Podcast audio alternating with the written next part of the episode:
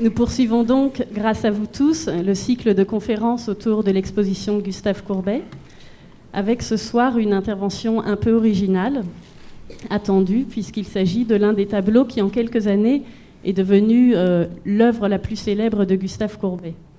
Depuis sa réapparition, ou même plutôt depuis son apparition sur les cimaises du musée d'Orsay en 1995, ce tableau a suscité un grand nombre d'articles et d'ouvrages, d'intérêt d'ailleurs inégal, il a aussi été reproduit en couverture d'un certain nombre de romans. Et j'ai appris récemment qu'il était au musée d'Orsay l'une des cartes postales les plus vendues. Euh, je n'ai pas nommé l'œuvre, mais vous l'aurez deviné, il s'agit de L'origine du monde que vous avez sous les yeux. Et pour parler de ce tableau, nous avons invité Thierry Savatier, qui est spécialiste de littérature et d'histoire du XIXe siècle, et qui est surtout l'auteur d'un ouvrage réédité pour la troisième fois aux éditions Bartilla, L'origine du monde, histoire d'un tableau de Gustave Courbet. Je vous informe d'ailleurs qu'à l'issue de la conférence, il dédicacera cet ouvrage à la librairie qui est située au rez-de-chaussée. Mais pour l'heure, je laisse la parole à Thierry Savatier, en vous remerciant encore tous et en vous souhaitant une bonne soirée.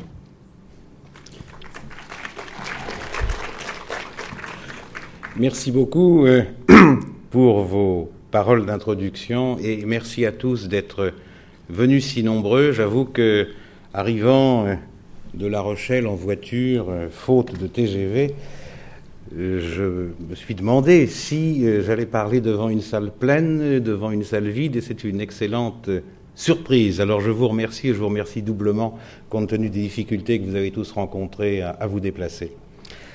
Nous allons parler aujourd'hui de ce tableau tout à fait étonnant de Gustave Courbet, euh, L'origine du monde.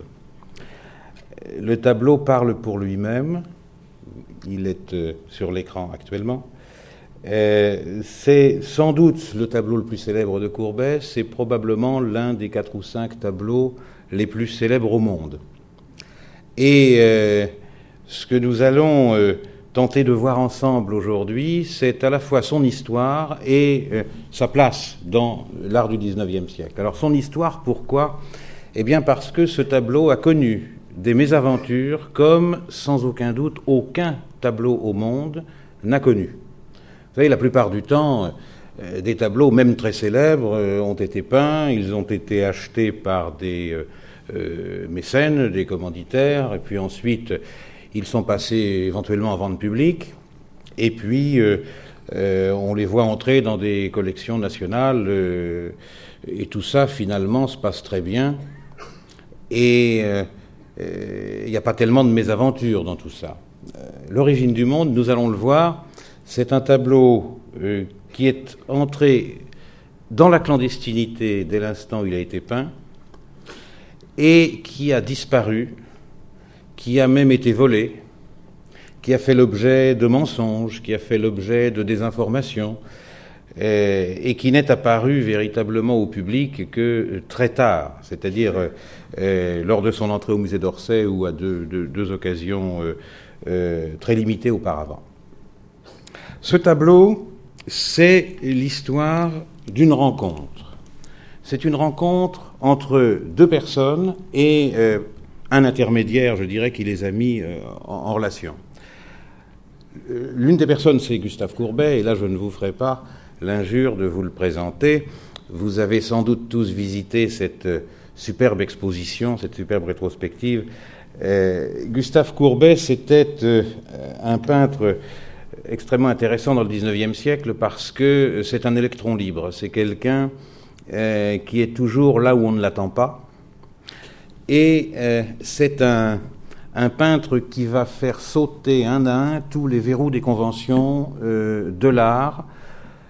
Euh, de ce point de vue, c'est véritablement un, personnage central dans l'art du XIXe siècle. On est au XIXe siècle dans une période puritaine. la morale est particulièrement sévère. Alors comment peindre l'origine du monde dans un siècle comme celui-là? Eh bien, il fallait à la fois un peintre et un client. Et trouver les deux, réunir les deux, ça tenait véritablement du miracle. Alors ce miracle, on le doit à un homme qui est Sainte-Beuve. Sainte-Beuve, vous savez, c'était à la fois un critique littéraire, un écrivain, un poète, il était aussi sénateur. Bon, c'était pas nécessairement au niveau critique l'un des hommes les plus inspirés de sa génération. il était passé complètement à côté de Delacroix, il ne croyait pas beaucoup en Baudelaire. Et la duchesse d'Abrantès l'appelait Sainte Bévue compte tenu des euh, différentes erreurs d'appréciation euh, qui avaient émaillé sa carrière de critique. Mais enfin, c'était quelqu'un d'important et c'était euh, surtout quelqu'un qui avait l'oreille du pouvoir. Et ce qui s'est passé dans cette réunion de, ces trois personnages, nous allons le voir ensemble, euh, auparavant, je voudrais quand même vous parler de Khalil Bey, parce que là, c'est quelqu'un qui est beaucoup moins connu du grand public que Courbet et que Sainte-Beuve. Khalil Bey, c'est un euh, diplomate turc d'origine égyptienne qui euh, a souvent été présenté comme, je dirais, un, un nabab richissime qui venait dépenser son argent à Paris, et puis ça n'allait pas tellement plus loin. Le personnage est beaucoup plus intéressant. Euh, tout d'abord, il a été nommé ambassadeur euh, à Athènes et à Saint-Pétersbourg pour représenter euh, la Sublime Porte, bien sûr. Quand on connaît l'importance de la Grèce et de la Russie dans la diplomatie turque de l'époque, et encore dans celle d'aujourd'hui d'ailleurs, mais encore plus dans celle de l'époque, on voit très bien qu'on a affaire à un personnage de premier plan. Qui plus est, dans le reste de sa carrière, il va jouer un rôle politique important dans son pays, il essaiera euh, avec Mustafa Fazil, de doter son pays d'une constitution moderne. Donc c'est un personnage clé dans le monde politique euh, turc. Mais il est vrai aussi que euh, c'est un, personnage qui est arrivé à Paris en 1865 avec 15 millions de francs de l'époque, qui était un héritage paternel. Et ces 15 millions, eh bien, en trois ans, il les aura dilapidés. Alors 15 millions de l'époque, ça ne vous dit peut-être pas grand-chose, mais pour euh, vous donner une idée comparative, le traitement annuel d'un préfet, c'était 9000 francs. Ça vous donne donc une idée de ce que représentent ces 15 millions à l'époque. Et ces 15 millions, il les dépense euh, donc en, 3-4 ans, euh, aux tables de jeu, car c'est un grand joueur, et un banco d'un million ne lui faisait pas peur d'après les témoignages de l'époque. Il les dépense aussi dans une collection d'œuvres d'art. Il, réunit une centaine d'œuvres d'art euh, tout à fait intéressantes, notamment d'art français et d'art flamand. Et puis il les dépense aussi avec les femmes. C'est un grand amateur de femmes. Alors cette histoire de l'origine du monde, avec ces trois personnages, eh bien, elle commence par cette généalogie. Vous avez tout d'abord Vénus et Psyché. Vénus et Psyché, c'est une toile que Courbet peint en 1866 et un jour, euh, Jules Troubat, euh, qui était le secrétaire de Sainte-Beuve, va visiter Gustave Courbet dans son atelier. C'est quelque chose de, très commun euh, pour Courbet de recevoir un peu à l'improviste ses amis. Troubat voit dans l'atelier de Courbet cette peinture. C'est une très mauvaise représentation que je vous montre là, mais il se trouve que la toile a été soit détruite soit volé euh, pendant la Seconde Guerre mondiale à Berlin et on n'en a plus aucune trace, on n'en a plus qu'une une gravure euh, assez médiocre. Comme vous le voyez, euh, nous avons une femme penchée sur une autre, on l'a appelée Vénus et Psyché ou bien Vénus poursuivant Psyché de sa jalousie. C'est une toile dont la symbolique saphique est tout à fait évidente. Et Jules Troubat voit cette toile dans l'atelier de Courbet, c'est une toile qui lui plaît immédiatement. Il rentre chez Sainte-Beuve, dont il était le secrétaire, il lui parle de la toile, et Sainte-Beuve euh, montre un, enthousiasme euh, évident, puisque immédiatement, le lundi suivant, il se précipite chez Courbet pour voir la toile. Il la regarde, et puis quelques jours plus tard, il en parle à Khalil Bey, parce que Khalil Bey avait une maîtresse qui s'appelait Jeanne de Tourbet. Jeanne de Tourbet, c'était euh, une femme qui avait un, salon à Paris, qui avait été euh, la maîtresse d'un peu toutes les célébrités de l'époque. Et elle recevait très souvent Sainte-Beuve. parce que Sainte-Beuve avait été plus ou moins celui qui, qui avait fait son éducation. Au, départ, Jeanne de Tourbet, elle était, nous disent les Goncourt, rinceuse de bouteilles, mais dans d'autres moments, ils nous disent qu'elle était tout simplement pensionnaire de bordel à Reims. Et euh, elle monte à Paris, et, c'est euh, finalement Sainte-Beuve qui, va faire son éducation, et qui va en faire une femme euh, très cultivée, et, comme elle aura toujours su avoir des liaisons de qualité, eh bien, elle fera aussi sa fortune. Alors, à l'époque, Jeanne de Tourbet, c'est la maîtresse de Khalil Bey. Et chez Jeanne de Tourbet, eh bien, Sainte-Beuve parle de cette toile. Khalil est extrêmement intéressé lui aussi par le thème immédiatement. Alors il va chez Courbet. Et euh, arrivant chez Courbet, quand il voit la toile, il lui dit immédiatement Je veux l'acheter. Et là, c'est presque digne d'une réplique de théâtre, et pourtant c'est la vérité. Courbet lui dit euh, Je l'ai vendu hier. Et effectivement, il l'avait bien vendu la veille. Mais il lui dit aussi ne vous inquiétez pas, je vous peindrai la suite. Et la suite, eh bien, c'est cette toile tout à fait étonnante, Le Sommeil, que vous avez vu euh, à l'exposition ici. Et alors, cette toile, et là, c'est euh, l'historien Bernard Tessèdre qui avait euh, émis cette hypothèse, et je, m'y rallie. Cette toile, Courbet demande 20 000 francs. 20 000 francs, c'est quand même une somme. Et même si Khalil Bey a les moyens, eh bien, euh, c'est aussi, euh, il a aussi le sens des affaires. Donc, euh, il cherche un peu à marchander. Et Bernard Tessèdre pense que Courbet, finalement, lui a proposé l'origine du monde comme une toile supplémentaire pour le même prix. Donc, il avait deux toiles pour le même prix, dont une dont on ne parlerait pas, puisque bien évidemment, il était hors de question de parler de l'origine du monde, pour Courbet, ça avait un, avantage considérable, c'est qu'il pouvait euh, dire sur le marché de l'art qu'il vendait une toile 20 000 francs. Et on ne parlait pas de la seconde. Donc on peut penser effectivement que c'est comme ça que les choses se sont passées. Comme très souvent dans l'œuvre de Courbet, il s'inspire pour euh, ces tableaux, pour composer ces tableaux, de gravures ou de photographies. Et on voit très bien ici la parenté qui existe entre le sommeil euh, donc de 1866, et cette gravure de De qui euh, s'appelle Mina et Brenda, qui est une illustration pour euh, un roman de Walter Scott qui s'appelle Le Pirate. Donc, Courbet, à l'été de 1866, va peindre à la fois le sommeil et l'origine du monde. C'est pour lui l'aboutissement d'une démarche alors évidemment, vous savez, en domaine de l'art, chacun a ses théories, et ça, euh, c'est la mienne, et je la prends sous ma propre responsabilité, je ne vous demande pas nécessairement de la partager. Mais euh, je vois dans euh, l'œuvre de Courbet une démarche qui part de toutes les œuvres qu'il a peintes dans les années 60, qui représentent des sources et qui représentent des grottes. Vous avez par exemple ici un croquis euh, qui est, de, euh, qui, est euh, dans un carnet qui est conservé au Louvre, mais vous avez aussi la source de la Lune 1864, et vous avez pu voir dans le cadre de la rétrospective, dans la salle des paysages, la grotte Sarrazine, la source de la Loue, la grotte de la Loue, etc.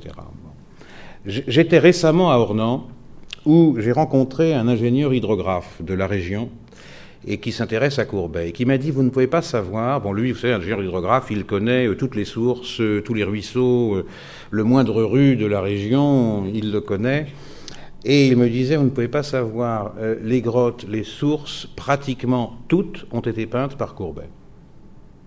Il y a une passion de Courbet pour ces grottes et pour ces sources pendant toutes les années 60. Et tout ça se termine par l'origine du monde. Alors, pourquoi ai-je écrit origine euh, de cette manière? Ben, Je reprends un peu le jeu de mots euh, de Jacques Lacan, hein, et, je dirais, euh, sans vouloir euh, pour autant faire le malin, hein, ori, os oris, hein, le latin, le, trou, et puis gine du grec gouné, la femme. Et vous aurez compris où je veux en venir.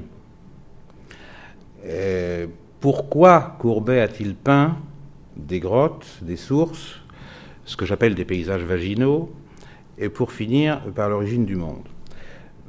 J'ai une petite idée, c'est une hypothèse, je vous la soumets. Courbet était un, euh, ami, euh, un peu forcé d'ailleurs, de Proudhon, qui était aussi euh, franc-comtois, comme lui, bien entendu. Et il se trouve que Proudhon, on le présente aujourd'hui comme l'un des théoriciens de l'anarchisme, mais enfin, c'était pas vraiment l'anarchisme libertaire. Hein. Quand vous lisez les textes de Proudhon sur la sexualité, vous vous apercevez que ses idées étaient très proches de celles du catholicisme le plus intégriste de son époque.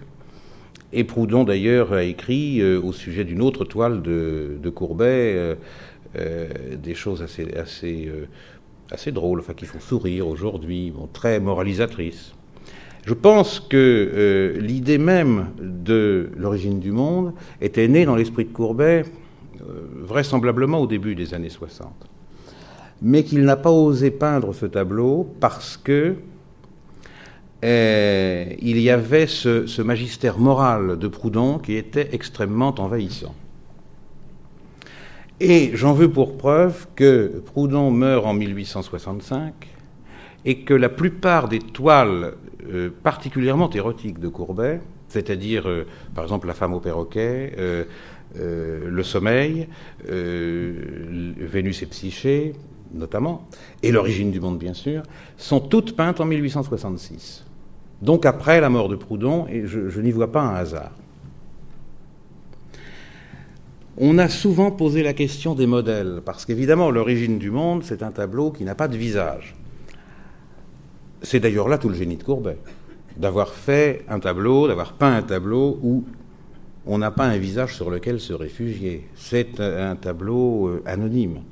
On s'est demandé qui pouvait être le modèle. Alors, euh, certains ont dit que ça pouvait être Johanna Iferman. Johanna Iferman, vous avez vu son portrait dans l'exposition, Jo la belle irlandaise, et vous avez vu aussi, là c'est une gravure de Whistler ici qui, était son amant, et que j'ai choisi parce qu'elle est, moins connue que, euh, que le tableau de, Courbet.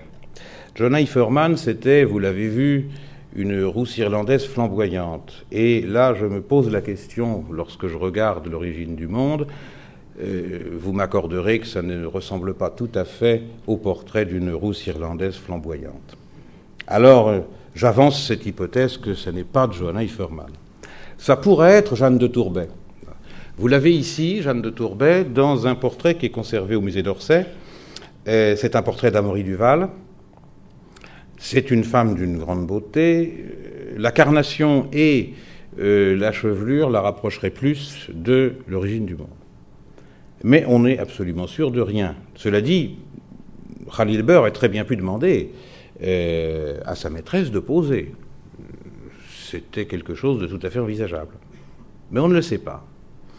L'autre hypothèse, ce serait, et je pense que c'est l'hypothèse la, plus euh, vraisemblable, ce serait une photo et voilà ici euh, l'une des photos d'une série euh, prise par Auguste Belloc, qui était un photographe de, l'époque. Alors vous savez, la photo, dès qu'elle a été inventée, les photographes ont tout de suite compris que son exploitation érotique était une exploitation qui rapporterait de l'argent.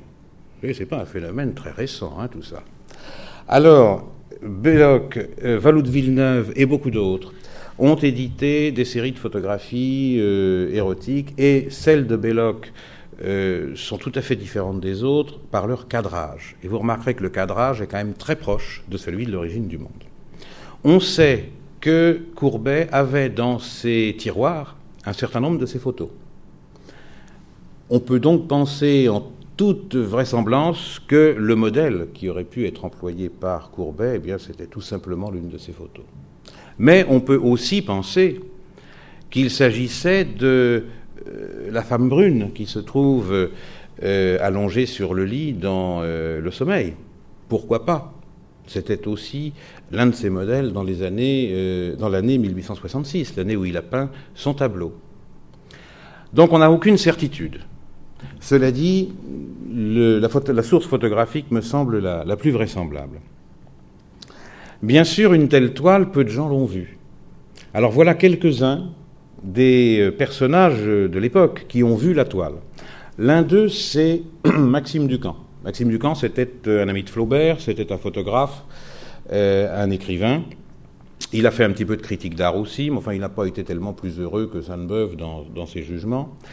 Et Maxime Ducamp raconte dans un livre publié après la Commune de Paris, qui s'appelle Les Convulsions de Paris et qui est un, un réquisitoire contre la Commune, il publie un texte euh, qui est assez drôle finalement, où il dit que euh, chez Khalil Bey, derrière un rideau vert, il y avait un portrait de femme, et alors il nous dit, eh bien cette femme était peinte grandeur nature, mais le peintre avait oublié de peindre le visage, les jambes, les bras, la poitrine, etc., etc. Une autre personne qui a vu euh, le tableau, c'est Léon Gambetta. Léon Gambetta est allé lors d'un dîner un jour chez, euh, chez Khalil Bey. Il était euh, avec Constant Coquelin, qui était un très grand acteur de l'époque, et Courbet a montré le tableau qui était accroché chez Khalil Bey dans sa salle de bain. Et il était protégé par un cache. Ce cache, c'était un rideau vert nous verrons que dans toute l'histoire du tableau, le cache a joué une importance considérable et que le tableau ne serait pas ce qu'il est aujourd'hui s'il n'y avait pas eu l'union entre le tableau et son cache. Donc Courbet montre le tableau et une fois de plus, comme il aimait tant le faire, et eh bien il aime bien se, vanter. Hein, vous savez, c'est quelqu'un qui a un ego quand même euh, tout à fait démesuré. Et il montre l'origine du monde euh, aux, différentes personnes qui étaient là, donc en bêta, et il dit, voyez, cela est beau, cela est très beau, euh, et il dit, euh, le Titien, le Raphaël, moi-même, nous n'avons jamais rien fait de plus beau. Ben voilà un beau certificat d'autosatisfaction. mais il n'avait pas tout à fait tort, reconnaissons-le. Une autre personne qui a vu le tableau, c'est Ernest Feydeau, le père de l'homme de théâtre Ernest Feydeau, il avait un ego à peu près aussi développé que celui de Courbet d'ailleurs. Et hum, il voit le tableau et il écrit un poème. Alors ce poème, euh, je vous l'épargne parce que on a rarement fait plus mauvais en matière de poésie au XIXe siècle, et pourtant, Dieu sait s'il y a eu quelques auteurs pénibles. Mais là, vraiment, on atteint des sommets. Je, euh, reproduis le, texte intégral dans mon livre, mais c'est euh, vraiment un document. Euh, son poème est atroce et il le signe Outis. Vous voyez, il n'a même pas finalement le courage de le signer de son nom. Il le signe Outis qui, euh, euh, si on fait référence à, l'Odyssée, eh bien c'est un nom qui veut dire personne. Et ce poème, jusqu'à une époque très récente, on ne savait pas qu'il avait écrit. J'ai eu la chance de trouver le manuscrit à la Bibliothèque nationale. Et en, soumettant l'écriture de ce manuscrit à, euh, un spécialiste en autographe, il m'a confirmé ce que j'ai pu vérifier aussi ensuite, que c'était bien Ernest Feydeau qui l'avait écrit. Donc on sait que au moins ces personnages-là ont vu le tableau. Ensuite, on ne sait plus. Alors Théophile Gautier, l'a-t-il vu ou non? Pour moi, il l'a vu, ça me paraît évident, parce que Gautier était un ami euh, de Khalil Bey. Et la correspondance atteste qu'il se recevait très souvent. Gautier est aussi celui qui a préfacé la vente des tableaux de Khalil Bey en 1868. Je n'imagine pas un instant que Khalil Bey n'ait pas montré le tableau à Gautier. Flaubert, Flaubert, l'un des amis les plus fidèles de Jeanne de Tourbet, pas qu'un ami d'ailleurs. Et Flaubert, euh, reçu lui aussi par euh, Khalil Bey, je vois mal comment euh, il n'aurait pas vu le tableau. Cependant, on a très peu de témoignages. Et pourquoi a-t-on si peu de témoignages? Eh bien, on peut penser que c'est parce qu'il y avait ce cérémonial du rideau. C'est que Khalil Bey tirait le rideau pour montrer l'origine du monde exactement comme on va montrer euh, une image religieuse euh, précieuse, euh, l'icône, n'est-ce pas? Et les personnes qui l'ont vu ont gardé le secret parce qu'elles se sentaient un petit peu initiées. On verra que dans toute l'histoire du tableau, et même la plus récente, on a toujours ce secret. Et on va entrer dans une première période de clandestinité dans l'histoire du tableau, parce que Khalil Bey, eh bien, ces 15 millions, euh, en 1867, euh, il les a dépensés. Alors, ce n'est cependant pas un homme pauvre, mais il est temps pour lui de rentrer euh, en Turquie. Là, vous avez une photo de son appartement. Il habitait à Paris un appartement qui se trouve à l'angle de la rue Tête-Bout et du boulevard des Italiens, c'était à l'époque ce qu'on appelait le boulevard, et c'était à l'époque là où il fallait habiter quand on était un peu en vue. Dans cet appartement avait habité euh, Lord Seymour, avait habité le, marquis d'Hertford, euh, et il avait euh, un appartement au, second étage, tout à fait confortable, mais qu'il doit quitter, et avant de le quitter, il vend ses œuvres d'art. Il les vend toutes sauf deux, l'origine du monde et le sommeil. On voit bien pourquoi.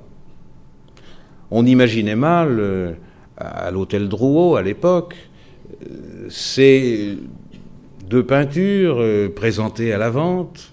Je crois que ça, n'aurait pas pu passer. Alors, il vend l'un des tableaux, on en est sûr, qui est donc le sommeil. Il le vend à Jean-Baptiste Faure. Jean-Baptiste Faure, c'est à l'époque un chanteur d'opéra, mais qui aussi euh, est assez spécialisé dans les chansons, euh, les cantiques religieux. Euh, on lui doit d'avoir écrit Minuit chrétien, par exemple. on imagine mal aujourd'hui, lorsqu'on a entendu Tino Rossi chanter Minuit chrétien, n'est-ce pas? On imagine mal que finalement l'auteur était un collectionneur qui possédait aussi euh, le sommeil. Et Jean-Baptiste Faure achète le sommeil, on le sait. En revanche, on ne sait pas où passe l'origine du monde. Et là, c'est une première clandestinité. Entre 68 et 89, on ne sait pas où, est le tableau. Personnellement, je pense que Khalil Bey a pu l'emporter avec lui euh, en Turquie. Finalement, c'est un petit tableau, il était facilement transportable. Mais on ne sait pas. Et on peut aussi penser qu'il euh, aurait pu le vendre à Durand-Ruel, qui était l'un des grands marchands de l'époque, un des grands marchands de tableaux, qui avait été son marchand de tableaux, qui sera le marchand de tableaux des impressionnistes et qui sera le marchand de, et l'ami de Rodin.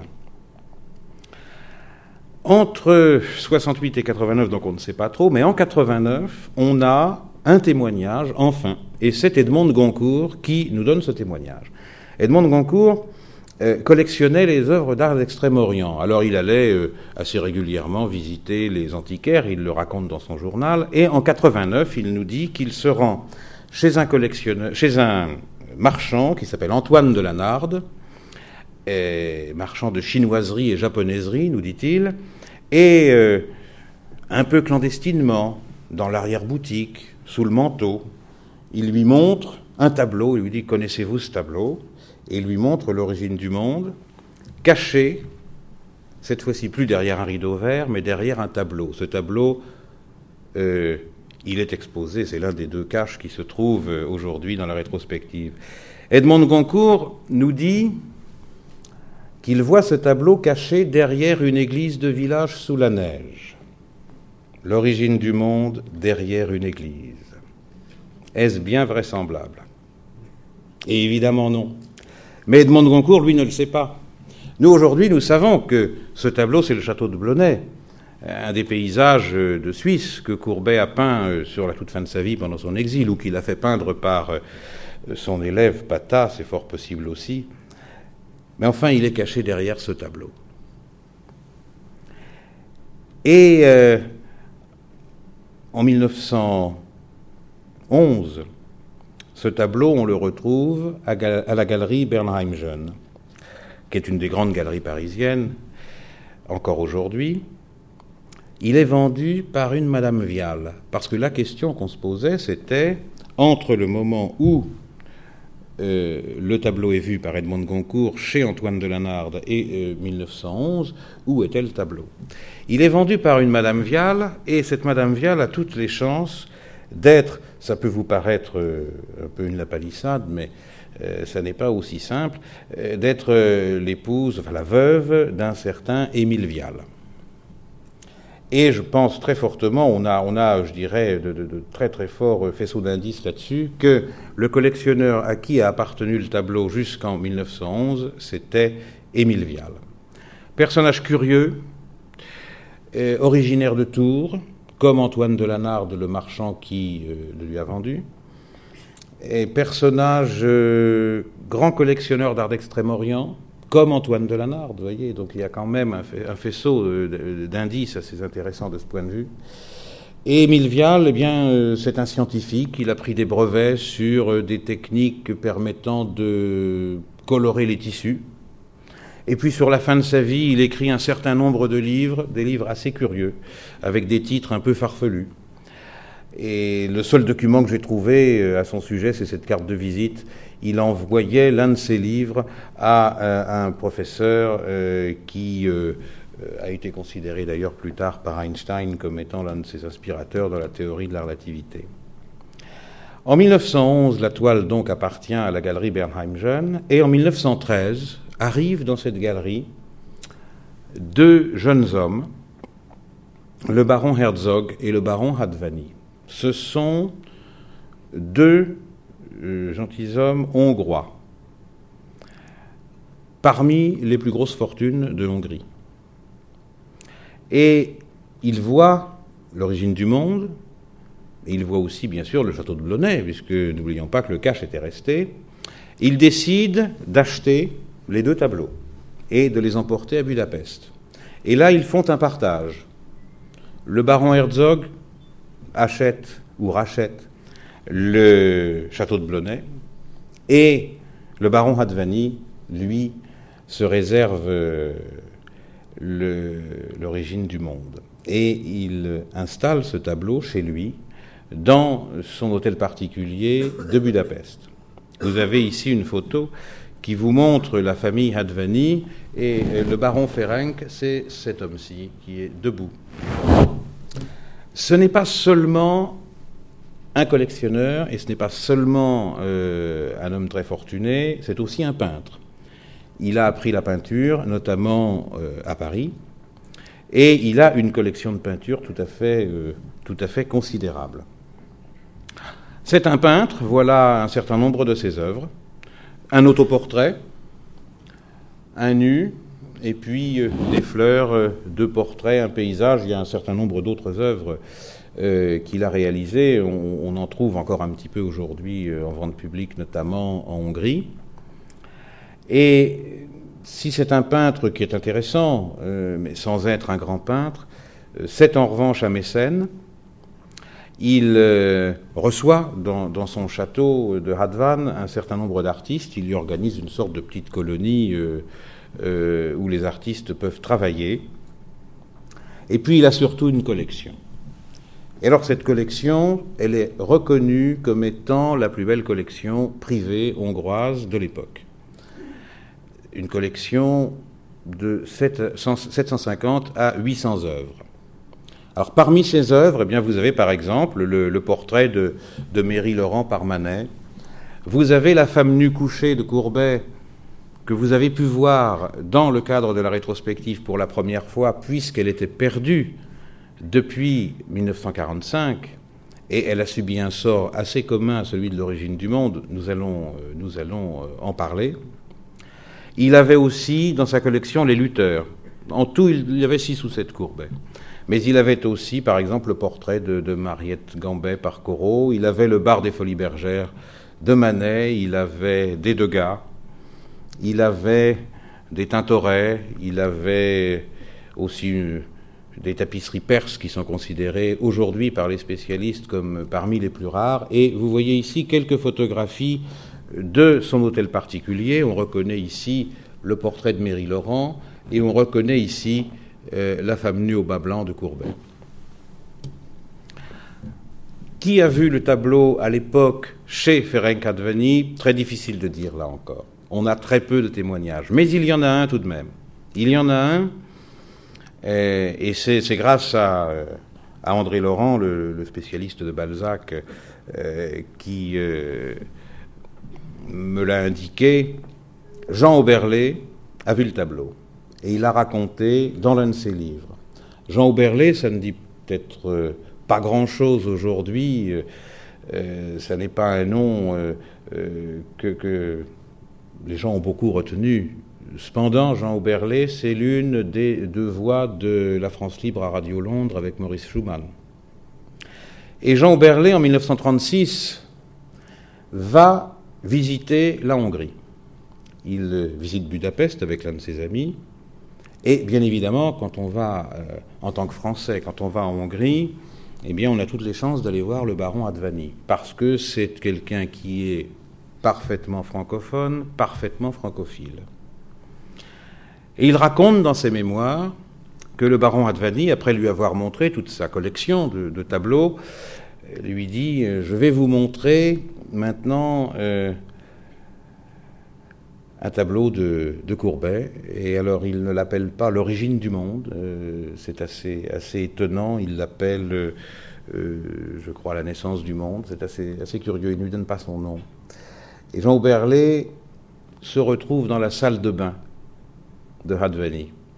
Hadvani a placé son tableau derrière un autre tableau, nous dit Auberlé, dans sa salle de bain, exactement comme Khalil Bell avait fait auparavant. C'est tout à fait, tout à fait étonnant. Nous étions en 36, et euh, d'ailleurs Jean Auberlé raconte, euh, lorsqu'il rentre sur la France, il s'arrête à Nuremberg et il se trouve en plein dans l'un des congrès de Nuremberg, des congrès euh, du parti nazi. Que se passe-t-il ensuite pour cette toile? Alors on a raconté beaucoup de choses.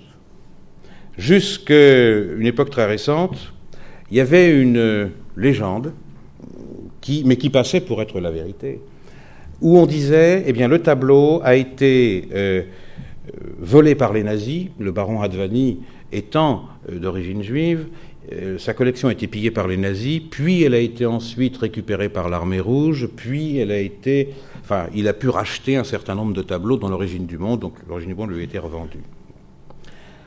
C'était une version qui se tenait, parce qu'on sait très bien, et on a des documents, des témoignages, que pendant la Seconde Guerre mondiale, les nazis ont pillé toute l'Europe, et en particulier toutes les collections juives. Seulement, elle se tenait, mais elle n'était pas spécialement euh, complètement logique. Euh, prenons la chronologie des faits. Les nazis arrivent en mars 1944 à Budapest. Ils n'ont pas envahi Budapest avant. En mars 1944. Les soviétiques libèrent et je mets quelques guillemets à Libère, euh, Budapest en janvier 45. Entre mars 44 et janvier 45, on veut donc nous faire croire que les nazis ont pris la collection Hadvani et l'ont laissée en Hongrie. Alors qu'on sait très bien que tous ces tableaux étaient transférés soit en Allemagne, soit en Autriche, dans des réserves où euh, ensuite ils devaient servir, selon le rêve un peu fou de, Hitler euh, au musée européen de l'art de, Linz qu'il voulait créer. Bon, ça ne tient pas, du tout la route d'avoir conservé ces tableaux, d'autant plus que euh, les nazis savaient pertinemment que l'avancée des soviétiques était très importante, était inéluctable. Donc ils auraient nécessairement mis les tableaux euh, quelque part ailleurs. Autre question, si l'armée rouge avait récupéré les tableaux, pourquoi les aurait-elle revendus à Hadvani Qui en était le légitime propriétaire? Elles auraient dû normalement euh, les lui restituer, mais sûrement pas les lui revendre. Donc je, supputais qu'il y avait quelque chose de pas tout à fait normal dans tout ça. Et effectivement, en consultant les archives hongroises, qui sont maintenant euh, librement consultables, eh bien j'ai découvert que toute cette histoire, c'était en fait une désinformation qui avait été montée par le gouvernement euh, de Budapest dans les années 1970. Pourquoi? Pour cacher quelque chose d'autre. Et ce quelque chose d'autre, eh bien je vais vous le dire. Qui s'est passé véritablement. En 1942 et 1943, euh, la situation devenait de plus en plus difficile en Hongrie, en particulier pour les juifs. Je parle notamment de lois anti-juives, et il se trouve que, euh, en particulier en 1942, eh bien, il y a eu de nouvelles lois anti-juives directement inspirées euh, des lois de Nuremberg, qui étendaient la discrimination même aux juifs convertis. Et puis, à la même période, euh, en 1942, euh, les Russes ont commencé de bombarder Budapest. Or, le palais du, baron Hadvani, là où il conservait ses œuvres d'art, eh bien, se trouvait juste à côté du palais royal, qui était une des cibles principales. Donc, que fait Hadvani? Il choisit parmi ses 750-800 tableaux un certain nombre de tableaux et il les fait déposer dans des banques sous le nom de deux de ses amis qui n'étaient pas juifs. Les tableaux sont donc en sécurité à partir de septembre 42. Et vous avez ici dans les documents euh, que euh, j'ai pu réunir, par exemple, un certificat de dépôt de plusieurs caisses de tableaux, incluant l'origine du monde. Et puis il y a un autre, certificat de dépôt d'une autre banque, euh, exactement contemporain, la mi-septembre 1942. Lorsque les nazis sont arrivés, Eichmann a, été immédiatement établir son quartier général de Berlin à Budapest. Et il a commencé euh, la grande opération de déportation euh, des juifs hongrois. Il s'est attaqué bien sûr aux œuvres d'art, mais pas à la collection Hadvani, parce qu'elle était dans les coffres. Hadvani, à ce moment, eh bien, il s'est caché. S'est caché notamment chez un de ses amis peintres, qui s'appelle Gerlotei, et il était en compagnie de l'une de ses filles qui avait épousé un officier de gendarmerie euh, hongrois qui n'était pas juif. Et il se trouve que Hadvani, peut-être en allant d'une cache à l'autre, euh, s'est trouvé arrêté. Heureusement, il a pu être libéré. Vous avez ici le passeport suédois qu'il a pu obtenir de la part de Raoul Wallenberg, car peut-être euh, pour ceux qui se sont intéressés un petit peu à cette histoire, euh, de la Hongrie de l'époque, Raoul Wallenberg, diplomate suédois, est allé spécifiquement en Hongrie pour tenter de sauver le plus de juifs possible. On dit qu'il en a sauvé entre peut-être 100 000 et 300 000 en leur euh, émettant des passeports suédois. Étant considérés comme sous la protection des Suédois, les nazis ne pouvaient pas théoriquement les toucher. Donc il obtient un passeport suédois après son arrestation et sa libération sur l'intervention de son gendre. Et, euh, évidemment, il continue de se cacher. Et puis, en janvier 1945, euh, les Russes arrivent à Budapest. Or, voilà ce qui se passe véritablement. Ce que les nazis n'avaient pas fait, les Russes l'ont fait. C'est-à-dire qu'ils sont entrés dans toutes les banques de Budapest, qu'ils se sont fait ouvrir les coffres et que lorsqu'ils ne se les ont pas fait ouvrir, ben, ils les ont ouverts eux-mêmes à coups de baramine. Ils ont volé tous les contenus euh, des banques. Vous avez ici un document de banque de 1945, par exemple, qui explique à Hadvani que euh, des événements de guerre ont fait que euh, les tableaux qui avaient été confiés à la banque ont disparu. Vous avez un rapport de banque qui est tout à fait extraordinaire, dont notamment je, donne le texte intégral dans, mon livre, où la banque réunit un comité de direction et explique. Elle explique, eh bien voilà, euh, un commando russe est arrivé, euh, il était commandé par tel officier euh, qui avait tel descriptif physique, et puis ils ont emporté l'ensemble du contenu des coffres, dont l'origine du monde. Et c'est ce qui s'est passé. Et Hadvani a tenté de récupérer ces tableaux. Il a fait des pieds et des mains. Entre 45 et 47, voilà une partie de sa correspondance, mais il y a eu beaucoup plus d'interventions. Il tente de récupérer les tableaux et il n'y arrive pas. Et puis, on fait une demande au maréchal Voronchilov euh, pour intervenir, et Voronchilov ne répond même pas. Et Hadvani, euh, finalement, se trouve contacté en 46 par, euh, on ne sait pas trop par qui d'ailleurs, par un avocat, disent les uns, par un officier, disent les autres, qui dit simplement, nous vous proposons de racheter un certain nombre de vos tableaux. Et c'est un envoyé, finalement, euh, clandestin des Russes, je dirais. Et Hadvani euh, dispose à l'époque euh, d'un peu d'argent, mais pas énormément. Il rachète l'équivalent de 10 tableaux, et puis comme il donne une liste, et que dans cette liste, un certain nombre de tableaux sont déjà partis en Union soviétique, il négocie davantage. Il obtient une vingtaine, 25 tableaux peut-être. Parmi ces tableaux, il y a l'origine du monde. Vous voyez l'importance que Hadvani a donnée à ce tableau, parce qu'il a déjà fait une présélection en mettant un certain nombre de ces tableaux dans les coffres de banque, il y avait l'origine du monde, Et là, il choisit encore l'origine du monde dans le peu de tableaux qu'il va réussir à racheter. Il va quitter euh, la, la Hongrie, clandestinement, avec son tableau et quelques autres. Et puis, il va s'installer entre Paris et la Suisse. En 1954, parce qu'il a besoin d'argent, il cherche à vendre l'origine du monde. Et là, il trouve un acheteur, et quel acheteur? Jacques Lacan. On ne pouvait pas rêver meilleur acheteur pour un tel tableau, avouez, c'est extraordinaire.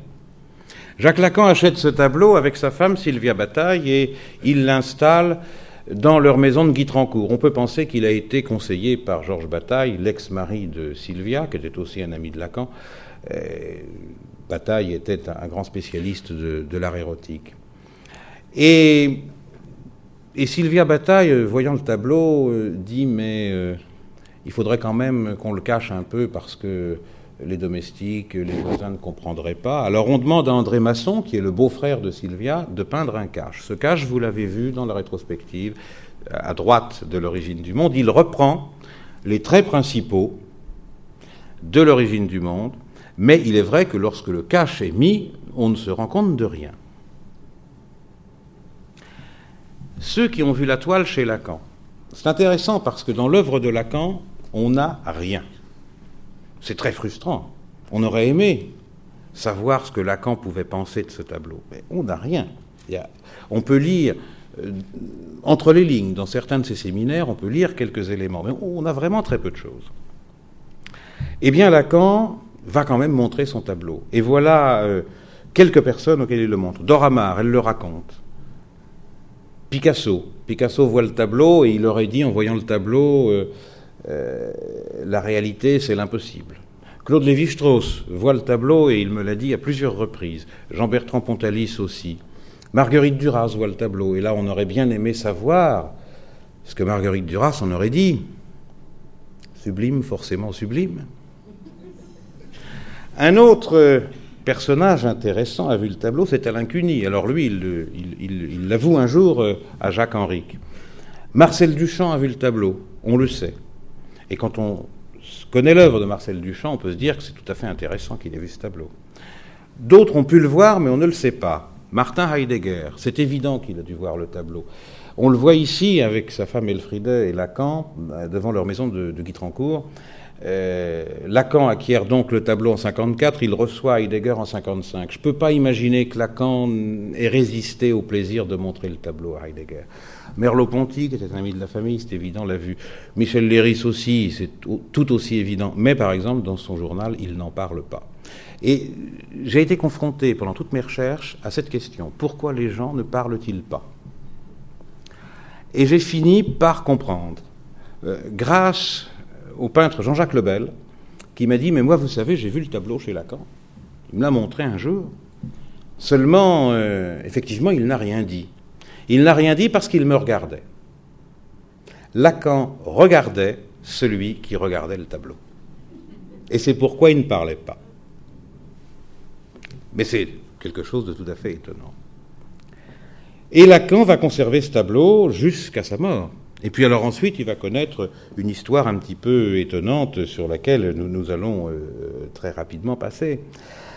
Mais auparavant, je voulais quand même vous parler de ceci. Euh, Ceci n'est pas l'origine du monde, et si j'ai donné ce titre à, cette diapositive, ça n'est pas un hasard, c'est qu'il y a eu deux origines du monde.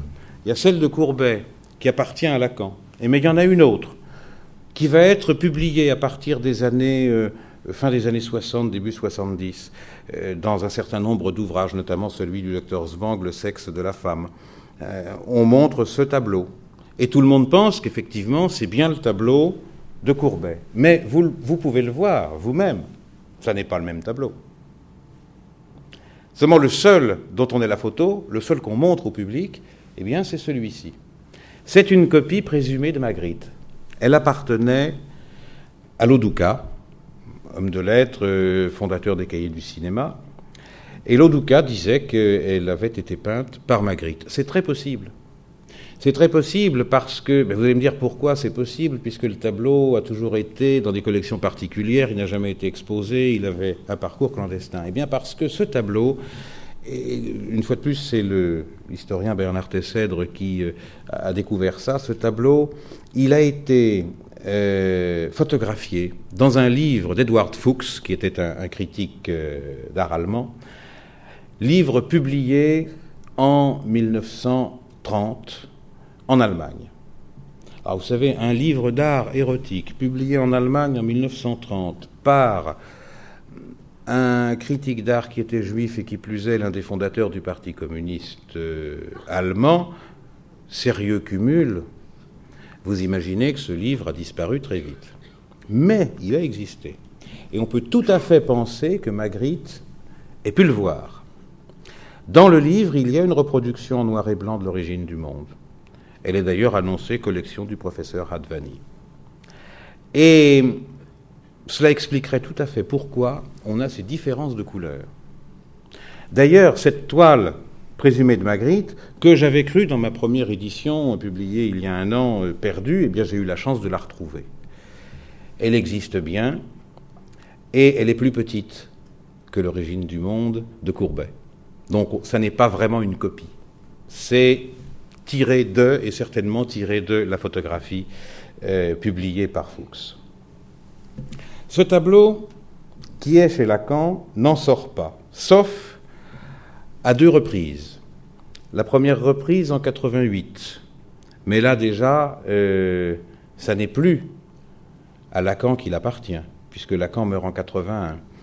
À partir de 81, le tableau va suivre une certaine clandestinité sur laquelle il serait difficile de s'étendre en détail, mais euh, tout est lié à la succession, euh, à la succession de Lacan.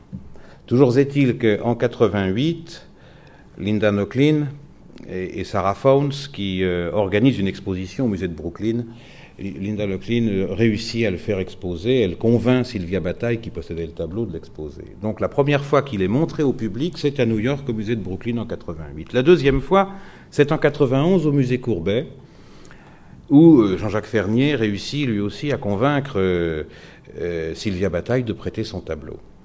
Et puis, après la mort de Sylvia Bataille, le tableau entre à Orsay en 1995. C'est la première fois que le public peut vraiment le voir et c'est la première fois qu'on le voit sans cache. Ça lui fait peut-être perdre un petit peu de son mystère, parce qu'il faut bien dire que les gens qui, euh, qui ont vu le tableau chez Lacan euh, me, l'ont dit. Hein. Lacan, avec son sens euh, très prononcé du théâtre, eh bien, il, tirait le cache très lentement pour, pour ménager le suspense. Vous imaginez tout à fait Lacan capable de faire ça. Voilà à peu près l'histoire du tableau et je voudrais tout simplement maintenant aborder un second sujet qui est l'importance du tableau dans l'art du, du 19e siècle. Euh, et, je dirais dans l'art occidental en général. Il y a une inégalité fondamentale des sexes dans l'art occidental. Si vous prenez les peintures et sculptures pariétales, donc l'art, euh, euh, l'art de la préhistoire, vous vous apercevez que la représentation féminine est sexuée. Vous voyez cette Vénus d'angle sur l'anglin, on voit très bien une représentation sexuée. Mais à partir de l'art grec, époque archaïque, classique, hellénistique, etc., vous allez avoir, comme cet Arès, des représentations masculines sexuées, et comme cet Aphrodite, des reproductions non sexuées. Autre exemple, Michel-Ange, l'expulsion du Jardin d'Éden, et vous voyez très bien ici un Adam sexué, une Ève qui ne l'est pas. Autre exemple, dans euh, ces peintures très proches les unes des autres, la Vénus de Giorgione, la Vénus d'Urbino du Titien ou l'Olympia de Manet. Euh, vous voyez des femmes nues, mais qui cachent leur sexe. Autre exemple, le David de Michel-Ange, qui est parfaitement sexué, comme cet Apollon d'Andrea Sacchi. Mais regardez ce Rubens. On a trouvé le moyen de mettre euh, un drapé sur le sexe de la femme. Autres exemples beaucoup plus proches de nous, cette Vénus d'Ingres, cette psyché d'Amory Duval, non sexuée. Tandis que ces deux anatomies, d'Ingres et de Géricault, le sont parfaitement. On a toujours refusé par convention, dans la statuaire comme dans la peinture, à la femme d'être représentée avec l'intégralité de son corps. La femme, dans la représentation, n'a pas de sexe. Il y a des exceptions. Par exemple, cette toile de, Hans van Aachen, qui est euh, une toile euh, particulièrement érotique, euh, Jupiter et Callisto, ou bien on est pratiquement dans le domaine du canular et de la plaisanterie avec l'infâme Vénus couchée de, Jean-Jacques Lequeux à la fin du 19e. On aurait pu parler aussi de la vulva de Léonard de Vinci, bien sûr. Ou bien cette Diane de Houdon, qui est très intéressante. Voilà le marbre qui est exposé à la Fondation Gulbenkian aujourd'hui à Lisbonne. Le marbre est sexué, on peut le remarquer. En revanche, il y a eu notamment un bronze tiré de cette même sculpture. Il était sexué aussi. Ce bronze aujourd'hui, il est au Louvre. Seulement lorsqu'il a été acquis au XIXe siècle, eh bien l'administration a considéré que ce sexe véritablement n'était pas décent. Alors, eh bien, on a mutilé la sculpture et on a enlevé le sexe. Donc, la, Diane de Houdon que vous verrez au Louvre, elle n'est plus sexuée. Tandis que celle qui se trouve aujourd'hui à Lisbonne, qui est un marbre, eh bien lui est resté sexué. C'est rarissime. Ce sont vraiment des, des exceptions rarissimes dans l'art occidental. Or, à partir de l'origine du monde, qu'est-ce que nous voyons dans l'art occidental? L'apparition, enfin, de femmes complètes de leur sexe. Prenons quelques exemples. Avant la création de Rodin, vous remarquerez tout de même, avant la création, l'origine du monde, tout ça n'est pas très éloigné. L'iris messagère des dieux, de Rodin, toujours. Et puis, par exemple, un nu de Modigliani, euh, euh, un nu de Pierre Bonnard, euh, Pasquine, on aurait pu en prendre beaucoup d'autres parce qu'il a peint beaucoup de nus, ou bien la pisseuse de Picasso qui se trouve au centre Pompidou. Vous voyez que là, à partir de 1866, on commence à représenter la femme dans l'intégralité de son corps. La place dans l'art occidental, pour moi, elle est là. C'est la clé. C'est le fait que, avant l'origine du monde, on représentait systématiquement la femme sans son sexe, et qu'à partir de l'origine du monde, on va la représenter intégralement. Ensuite, bien évidemment, vous imaginez qu'une telle œuvre, eh bien, elle a suscité des hommages et des communautés d'inspiration. Alors, on aurait pu parler de, étant donné, de Marcel Duchamp, qui était évidemment euh, très proche. Mais vous avez des photographies. Vous avez Odillon-Redon, euh, l'origine de la vision. Là encore, l'origine de la vision, l'origine du monde. Avouez que nous ne sommes pas très éloignés. Et puis euh, des œuvres comme des, œuvres de, Jean le Prêtre, de, de Joannon. L'origine de la guerre d'Orban, qui est la version masculine. Cette représentation européenne de, Tania Ostojic, qui est assez étonnante. Et j'ai même trouvé un jour, en faisant une petite surveillance du net pour voir si on parlait de mon livre, eh bien j'ai trouvé sur un blog cette illustration. Je dois avouer que je ne m'attendais pas à voir un jour mon livre présenté de cette manière, mon éditeur non plus, d'ailleurs. Il y a d'autres communautés d'inspiration encore. Voyez par exemple cette couverture d'une revue fondée par André Breton, le surréalisme même. Et voyez, alors là, j'ai découvert ça assez récemment, j'ai trouvé ça tout à fait étonnant, c'est une bande dessinée. Et c'est donc euh, l'un des euh, cartons de cette bande dessinée. Et vous voyez, il n'y a aucun doute, nous avons affaire ici à l'origine du monde.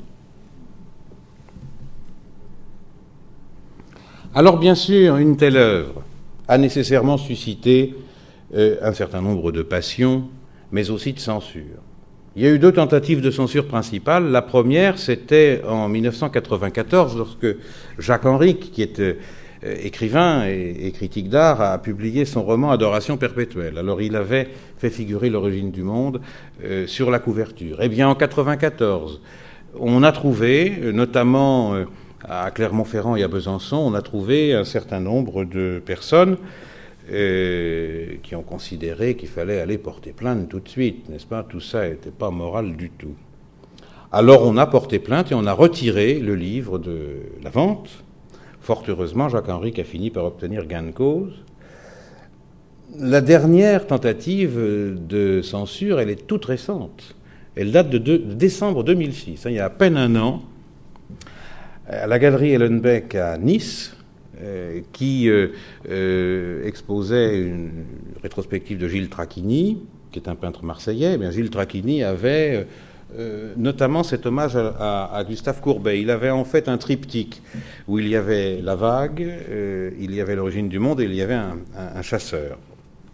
Eh bien, à peine euh, cette œuvre était-elle accrochée que la galeriste a vu euh, arriver euh, deux dames furieuses, les traitant de pornocrates et disant qu'elles allaient porter plainte. Alors, comme elles ne manquent pas d'humour, les galeristes ont tout simplement recouvert leur vitrine de papier opaque et ont marqué interdit aux moins de 18 ans à l'entrée. Et quand, je, quand je, leur ai parlé de ça, elles m'ont dit Mais nous ne pensions pas que notre galerie un jour serait transformée en sex shop. Mais elles avaient gagné parce que cette exposition, qui, avait euh, une, célébrité locale euh, dans, toute la région euh, de, Nice, est devenue de célébrité nationale car, eh bien, à la télévision, tout le monde en a parlé. Tentative de censure donc, et malheureusement, je crois que tout ça n'est pas fini. On risque encore d'avoir de nouvelles tentatives de censure dans l'avenir sur l'origine du monde parce que c'est une œuvre qui continue de choquer. Et pour terminer, euh,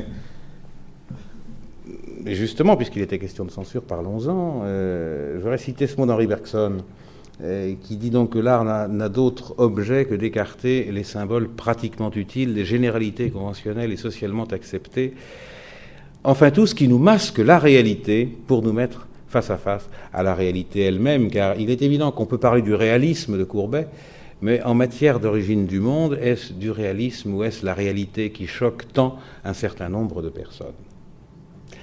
Voilà, j'en ai maintenant terminé et je vous remercie de votre attention. Je suis bien entendu à votre disposition pour répondre à vos questions.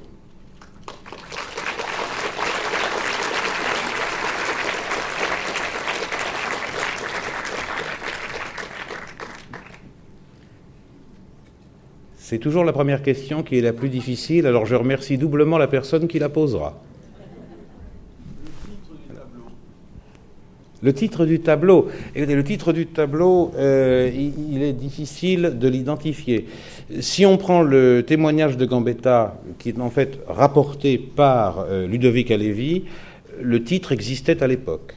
Donc on peut penser qu'il était contemporain. Mais dans une liste, de, par exemple, de, nus de la collection de Courbet, des peintures de Courbet plutôt, que Jules Castagnari, l'un de ses amis, avait euh, dressé, eh bien, on a pu identifier à peu près tous les nus sauf un, qui s'appelait le vase ou le vase de Khalil Bey. On peut donc penser qu'au départ, peut-être Courbet l'avait appelé le vase. Alors vous savez, le vase, finalement, c'était pas si impossible que ça, parce que dans, euh, notamment dans l'argot médiéval, le vase décrivait le sexe de la femme. Alors pourquoi pas le vase au départ? Mais sans doute très vite l'origine du monde. Madame, vous avez une question, je crois. Oui, je veux poser une question. Vous avez euh, dit tout à l'heure que le fait maintenant que le tableau soit exposé, enfin il a été donc, euh, il est visible au, musée d'Orsay depuis quelque temps, et puis maintenant il l'est. Et vous avez dit que cette exposition pouvait faire perdre au tableau un peu de son mystère. Et moi, c'est une réflexion aussi que je m'étais faite. Le tableau devient exposé, il est visible et il sort de la clandestinité, du secret, du mystère, de ces rituels de, d'exhibition qui étaient réservés à des, à des initiés. Moi, je voudrais bien savoir quel est le sort qui est promis à ce, tableau maintenant, compte tenu que le mystère est éventé. Ah, vous savez, euh, le rôle du tableau euh, reste le même. Euh, ça reste une clé euh, dans euh, l'art occidental, ça reste une clé d'évolution dans l'art occidental. Certes, il a perdu un peu de sa magie parce qu'il n'y a plus le rituel qui s'était construit autour. Cela dit, lorsque je vois encore aujourd'hui un certain nombre de réactions de la part d'un certain public, eh bien, je me dis qu'il n'a pas fini de choquer ce tableau et que donc euh, sa force subversive, il l'a toujours, et je pense qu'il l'aura toujours. Alors on n'aura peut-être plus le mystère dû au rituel, mais on aura toujours la force, la puissance euh, symbolique du tableau qui restera.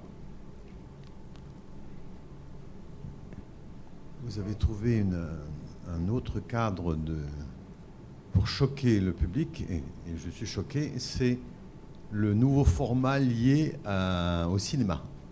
C'est-à-dire ce petit tableau est devenu un véritable monstre, et quand je suis entré tout à l'heure, j'ai trouvé que c'était extrêmement choquant. Que pensez-vous de ce nouveau, ce, nouvel avenir du tableau projeté? Ah, Vous savez, le tableau projeté, euh, finalement, il a pu inspirer un certain nombre d'artistes. La, toile de Gilles Trachini que je vous ai montrée tout à l'heure, elle faisait deux mètres sur deux. Donc on était déjà, vous voyez, dans une dimension euh, pratiquement euh, d'écran. Euh, bon, évidemment, on aurait pu envisager de, le faire figurer en moins grand, mais d'un autre côté, la technologie nous permettait de le mettre plein écran. Je crois que ça enlevait toute ambiguïté. Euh, le format du tableau, vous avez raison de le souligner, est important. Et, le tableau de Courbet, l'original, celui qui, euh, est exposé, euh, il est grandeur nature. Et c'est sans doute parce qu'il est grandeur nature qu'il est aussi très important, beaucoup plus qu'une reproduction qu'on va projeter sur grand écran.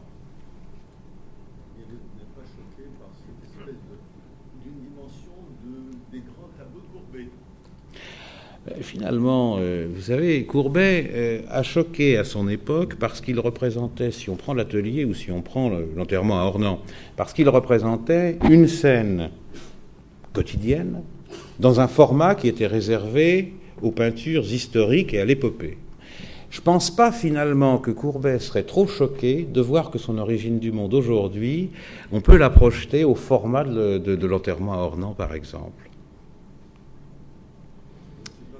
S'il vous plaît.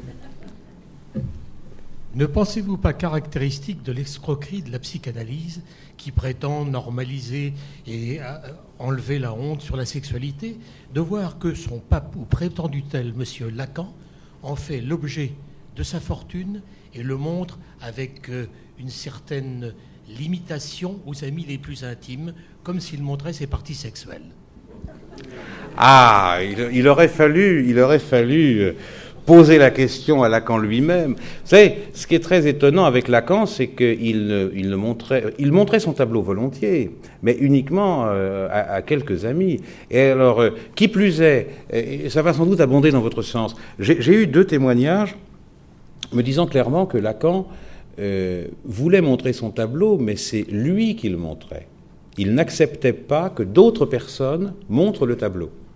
Deux, témoignages, euh, l'un qui m'a été donné par euh, Hélène Toussaint, euh, qui avait rencontré Sylvia Bataille à l'époque, et Sylvia lui avait montré le tableau, bien entendu, et puis elle lui avait dit vers midi, elle lui avait dit, écoutez, je vais vous demander de partir parce que mon mari ne veut pas que je montre le tableau. Or, euh, Jacques Lacan venait euh, déjeuner euh, chez Sylvia Bataille tous les midis, c'était bien connu. Et puis l'autre témoignage qui m'a été donné, c'est celui de Thibault Lacan, le fils de Jacques Lacan, qui m'a dit, eh bien, un jour, j'ai montré le tableau à un de mes, amis, et, et mon père a été absolument furieux en disant, mais c'est moi qui montre le tableau.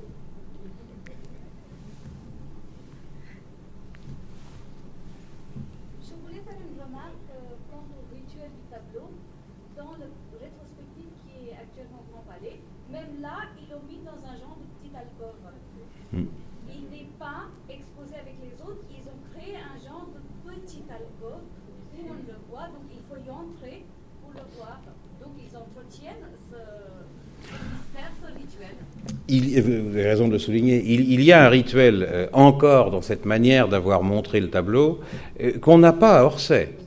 Et peut-être qu'il manque à Orsay. Parce que lorsque le tableau a été exposé, par exemple, à, Ornans, euh, Jean-Jacques Fernier avait prévu lui aussi un rituel, puisque le tableau était exposé dans les caves euh, de la maison de Courbet à Ornans, après un certain nombre d'ailleurs de panneaux euh, prévenant les gens de ce qu'ils allaient voir, et, avec là aussi un système un petit peu de, rideau pour entrer dans une salle. Et là, on a à peu près cette, cette même présentation où on va isoler le tableau. Et je, trouve personnellement que c'est infiniment euh, préférable à l'accrochage qui avait été celui d'Orsay jusqu'à présent.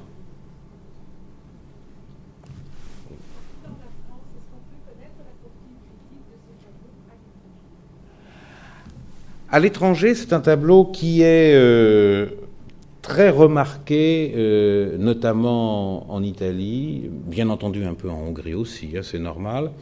Euh, c'est un tableau qui a une, une fortune critique de scandale aux États-Unis en grande partie, mais vous imaginez bien pourquoi dans l'Amérique actuelle. Cela dit, euh, parmi les meilleurs spécialistes de Courbet aux États-Unis, vous avez euh, des gens comme, comme Linda Nochlin qui, ont fait la promotion de ce, tableau. Euh, donc je pense qu'on a aujourd'hui dans ce tableau l'une des œuvres les plus célèbres au monde. Et d'ailleurs, un certain nombre de visiteurs viennent à Orsay presque spécialement pour lui. J'ai interrogé des gardiens qui m'ont dit il y a des gens qui qui paient leur ticket, qui franchissent la porte, et alors là, immédiatement, ils se dirigent vers la salle où se trouve l'origine du monde, ou alors ils demandent où est l'origine du monde. D'ailleurs, euh, les gardiens m'ont dit, c'est curieux, quand un couple vient visiter et veut voir l'origine du monde, c'est toujours l'épouse qui demande où se trouve le tableau.